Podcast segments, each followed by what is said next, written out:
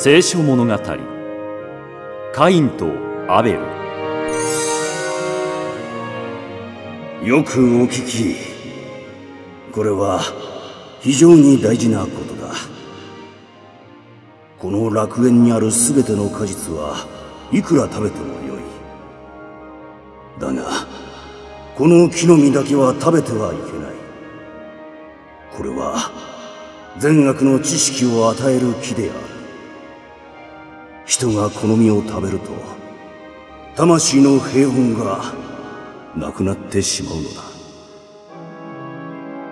創造主はアダムとエバにおっしゃった。するとその後悪賢い年を取った蛇が現れ言った。その頃動物は人間にわかる言葉を話すことができた。創造主の言葉を聞いていたがそれを真面目に取るようなら随分間抜けだな。エヴァもそう考えた。そしてヘビがエヴァにその木の実を渡すとエヴァはいくつかを食べアダムに残りを与えた。するとそれを知った創造主は大層お怒りになりアダムとエヴァを楽園から追放した。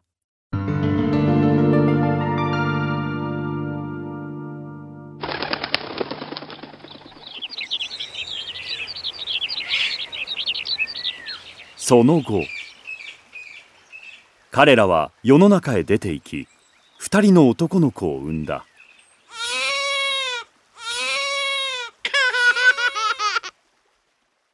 兄の名をカイン。弟をアベルと言った。この俺カインは農夫に。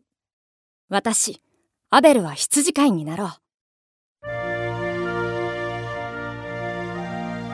カインとアベルは両親の家の周りで働いた。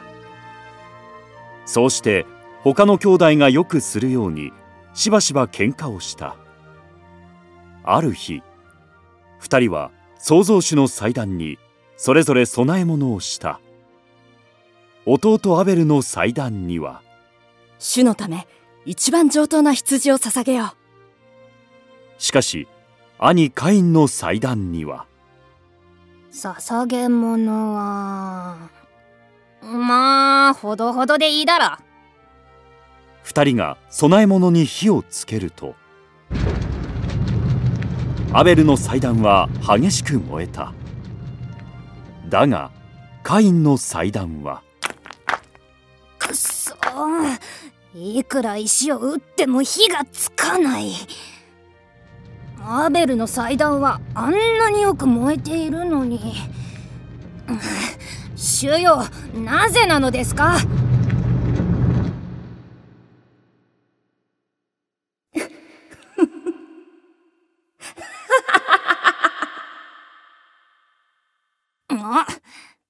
おいアベル。兄を笑ったな。え？嫌だな兄さん。笑ってなんぞいませんよ。くっそ主も父上も母上もお前にばかりエコひいきする。もういい。どこかへ消え失せろ。何を怒っているんですか。なぜ消えなければいけないのですか。兄さんこそどこかへ行ってしまえばいい。ぬ、ぬ、ぬ、ぬ、弟のくせに調子に乗りやがってもう我慢ならんな、何を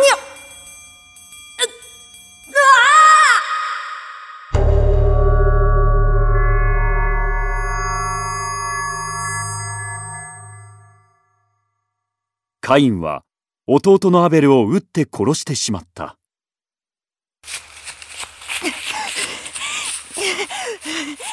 カインはすぐに恐ろしくなりその場を逃げ出した。しかしこの出来事はすぐに創造主の知るところとなった。創造主はカインにおっしゃった。カインカインよ。お前の弟はアベルはどこにいるのだ？アベル？さあなぜ私が弟のことを何でも知っているのです？私は弟の番人ではないのですよ。カインのこの嘘は何の役にも立たなかった創造主はアダムとエバと同じようにカインをこの地から追放された。カインは二度と父と母に会えなかった。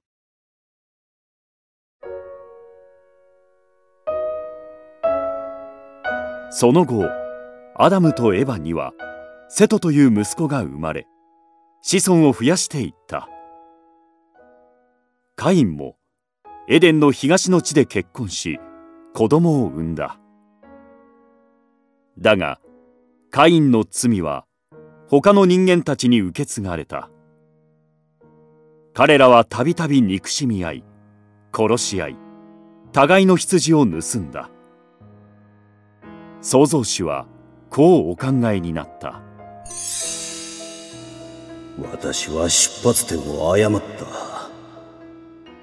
この世は悲しむべき状態にある。